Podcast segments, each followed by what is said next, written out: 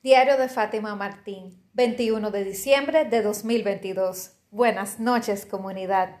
Hola, ¿qué tal estás? Espero que súper bien. Bienvenido, bienvenida a este tu podcast diario. Hola, hola. Hoy ha sido un día, uff, con muchas cosas, ¿eh? Tengo la voz muy animada, pero ha sido un día, un día con su propio afán. Eh, Tuvo un bloqueo en la computadora desde temprano. El administrador de la cuenta me bloqueó la contraseña. Y, o sea, yo soy la administradora de mi, de mi computadora, pero el proveedor de servicios de mi computador me bloqueó la, me bloqueó la cuenta. Eh, parece que le puse en la, en la clave algún dato erróneo y me la bloqueó. Bueno, tuve que demostrar que esa era realmente mi contraseña, cuáles son los últimos correos que mandé, muchísimas informaciones que yo ni siquiera me acordaba bien. Y eso me hizo retrasar el tiempo que pude trabajar. O sea, se me dañó como el esquema completo del día. Y fue una prueba, o sea, yo dije, wow, lo que yo hablo en el podcast se me presenta a diario.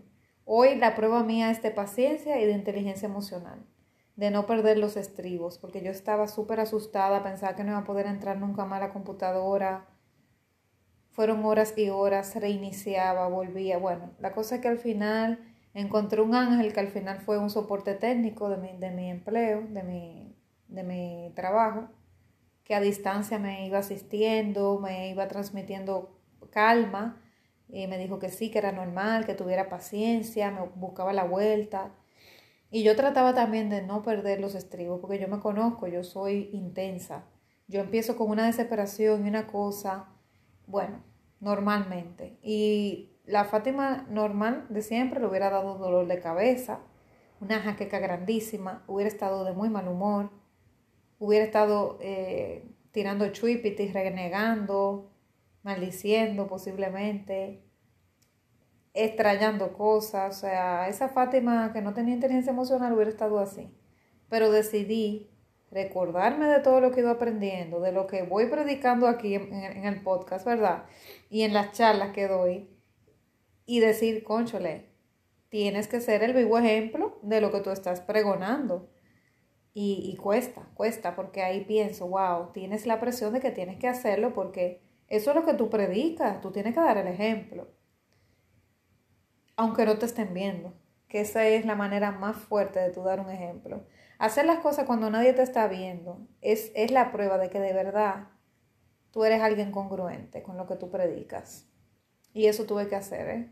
Y me salió muy bien, porque te digo, al final, mira, estoy de buen humor. Eh, luego de ahí las cosas, cogí las cosas al ritmo que, que, iban. Me llevé hoy de la palabra, que la palabra diaria del día de hoy habla de fluir. Y dije, wow, me toca fluir. Me toca fluir, me dañaron el, la agenda, tengo un esquema diferente, pero voy a fluir como se pueda. Y nada, aquí vengo a grabar hoy y un episodio muy bonito que dice que si tú estás contigo realmente no estás solo. Qué bonito, ¿eh? Qué bonito es eso. Y esa es la realidad. Cuando, mientras nosotros crecemos, no nos gusta estar solos. Cuando somos bebés, Siempre empujamos por tener compañía de un adulto. Ay, no me dejes solo. Ay, y se siente el niño por instinto. El niño no le gusta estar solo porque siente que lo van a abandonar y que los cuidadores no van a regresar nunca. Y eso sería un riesgo para su vida porque el niño, si no tiene literalmente una persona a cargo, un adulto, que le dé comida, que lo bañe, que lo cambie, que le dé agua, que le cambie el pamper, el pañal, que le dé cariño, un mínimo de atención, que le compre las cosas que necesita, el niño literalmente se va a morir porque el niño no tiene capacidad de cuidarse a sí mismo. Entonces él se siente abandonado y cree que no van a volver más sus cuidadores y que se puede morir de hambre literalmente, su existencia está amenazada. Entonces el niño no quiere estar nunca solo y por eso sufre una ansiedad enorme cuando se van los papás, ya sea que se vayan a trabajar, se vayan de viaje, lo que sea y cualquier cuidador, si sea el papá, la mamá, la abuela, la tía, quien sea, y el niño no le gusta estar solo. Y me he dado cuenta, lo he visto con mis sobrinos, que le tienen terror a eso. Yo, bueno, no recuerdo, me imagino que cuando estaba bien pequeña sufría de lo mismo, pero cuando niña no, me, no recuerdo tener esa ansiedad de no quedarme sola, cuando ya tenía uso de razón. Eh, yo como que disfrutaba realmente estar sola. Me gustaba jugar sola y eso, pero luego quería tener eh, la compañía de mi hermana para jugar, pero no de adultos necesariamente. Pero sí recuerdo que sufría mucho cuando mi padre se iba de viaje. Y mi padre se fue muy pocas veces de viaje. Yo recuerdo solamente tres viajes al exterior. Bueno, dos, porque el primero yo estaba muy pequeña y no lo, ni lo iba a recordar. Pero dos viajes solamente, recuerdo de él internacionales mientras yo estuve con uso de razón. Y el último yo tenía como nueve años, algo así, o nueve o diez años no más. Y recuerdo que me enfermé tanto porque me hacía falta mi papá, o sea, era muy apegada a él. Soy muy apegada a él todavía y a mi madre también. Precisamente por la sobreprotección que tuve, yo también he desarrollado mucho apego por mis padres cosa que estoy trabajando porque no es bueno, ¿verdad? Tener un apego grande así a, ese nivel. Fue tan fuerte que yo literalmente me enfermé. Yo me apreté del asma, porque yo sufro de asma, y me dio un ataque, una crisis de asma.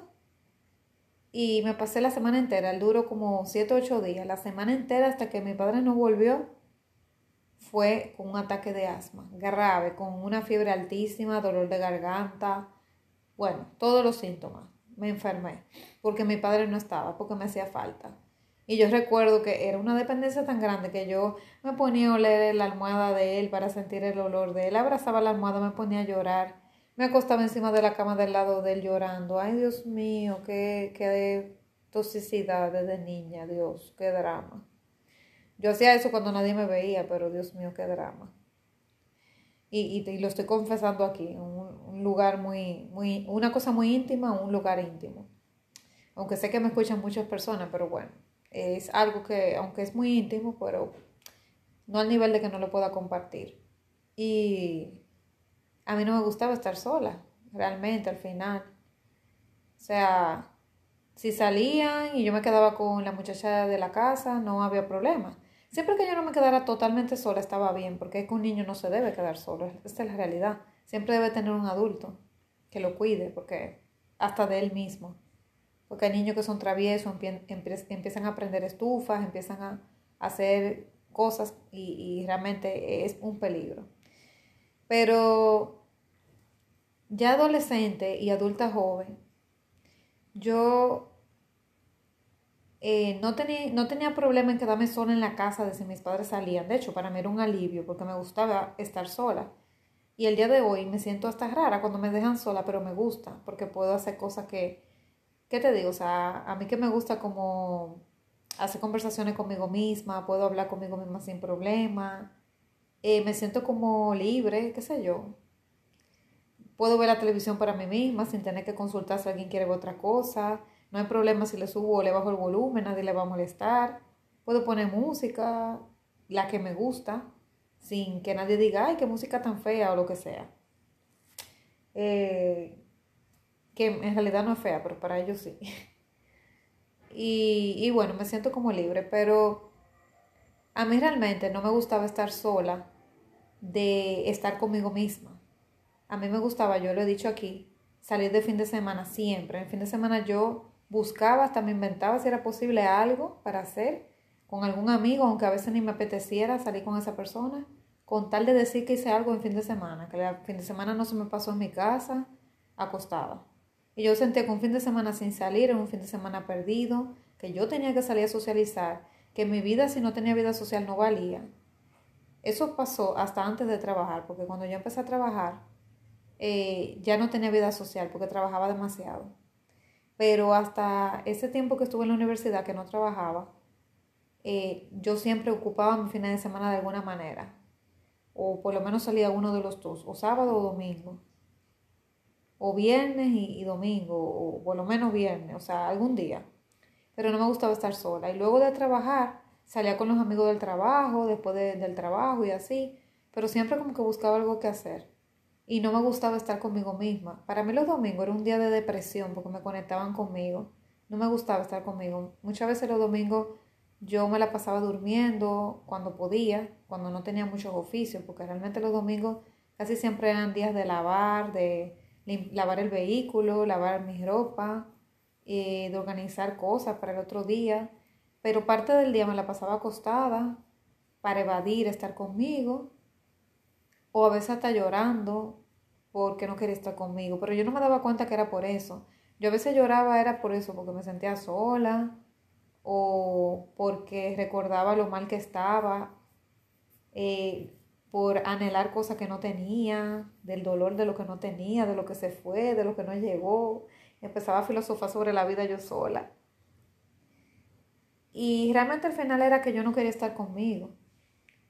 Pero la verdad es que cuando tú te das cuenta que tú eres una compañía para ti mismo, cuando ya tú no eres tu, tu enemigo, sino que te ves como un amigo, como un aliado, tú te das cuenta que al final tú no estás solo nunca porque tú estás con tu propia compañía y con tu poder superior en quien sea que creas.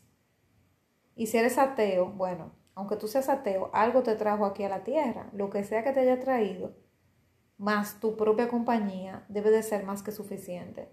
Tú tienes que pujar por convertirte en tu mejor compañía. Y cuando tú te des cuenta de eso, de que tú siempre estás acompañado por tu presencia, tú realmente vas a entender que nunca estás solo. Nunca estamos solos. Y eso refuerza tu autoestima porque tú te, haces, tú te sientes que de verdad tú estás acompañado, que tú cuentas contigo, que no importa lo que pase, que todo el mundo se vaya de tu lado, tú siempre te vas a tener a ti. Y eso me da esperanza, me hace sentir bien. Y me hace no tener tanta ansiedad de estar con personas, de acompañarme de personas que quizá no quiero estar con ellas, de buscar una pareja por decir que tengo, no porque siento tenerla, para llenar ese espacio. Desde que yo disfruto estar conmigo, no necesito llenar ese espacio. Nada, piensa sobre esto, reflexiónalo y nos vemos mañana. Seguro que sí. Un fuerte abrazo.